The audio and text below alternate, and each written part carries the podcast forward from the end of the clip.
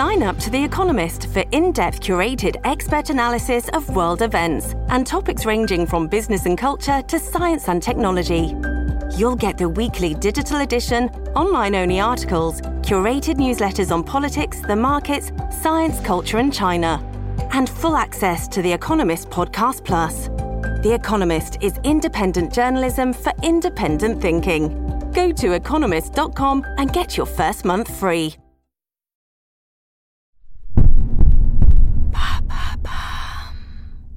Pourquoi la santé mentale des jeunes se dégrade-t-elle?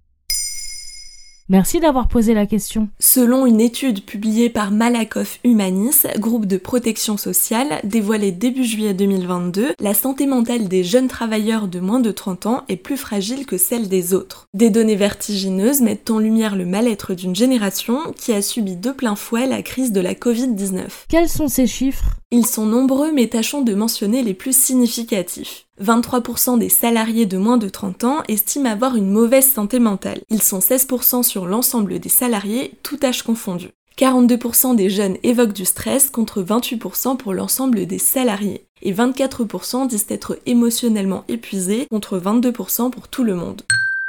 À la question Vous sentez-vous à bout de force? 29% répondent que oui, soit 20 points de plus que l'ensemble. L'écart est important, de même que du côté du sommeil. 48% disent mal dormir contre 32% pour l'ensemble des salariés. Mais tout cela est-il lié au travail?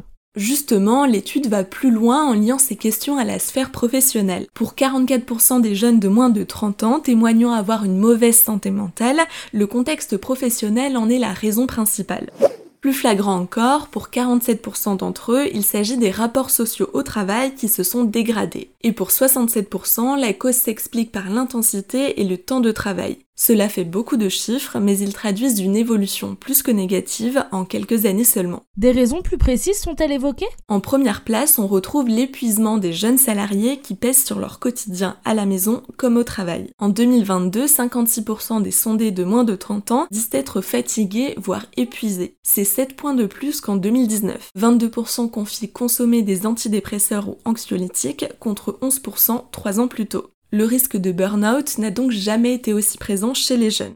18% des jeunes de moins de 30 ans ont eu un arrêt maladie au premier semestre de 2022 contre 11% l'année passée. Alors oui, la moitié des arrêts sont prescrits pour les salariés ayant attrapé le coronavirus. Mais pour le reste, c'est bien leur santé mentale qui est atteinte. 51% des personnes parlant d'une santé mentale défavorable ont été arrêtées en début d'année. Donc la crise sanitaire a eu un impact fort sur les jeunes travailleurs. Ces chiffres montrent que la pandémie a été un accélérateur et n'a fait que renforcer le mal-être au travail des plus jeunes. Des salariés ont été au chômage technique et pour ceux qui ont goûté au télétravail, l'aménagement n'a pas toujours seulement fait des heureux. Perte du lien social, sentiment d'exclusion, voire de placardisation, les bouleversements sont nombreux. Mais on sait aussi que le monde du travail a beaucoup changé ces dernières années. Avant la pandémie, le travail a déjà connu plusieurs bouleversements et ces derniers ont un impact sur la nouvelle génération de travailleurs. L'emploi est de plus en plus instable. Malgré de longues études, il reste difficile de trouver un travail stable rapidement.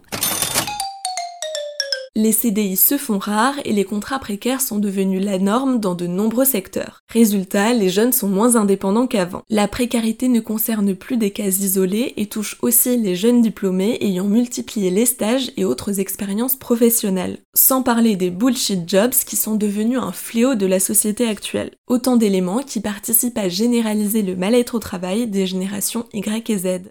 Voilà pourquoi la santé mentale des jeunes travailleurs se dégrade. Maintenant, vous savez, un épisode écrit et réalisé par Pauline Weiss.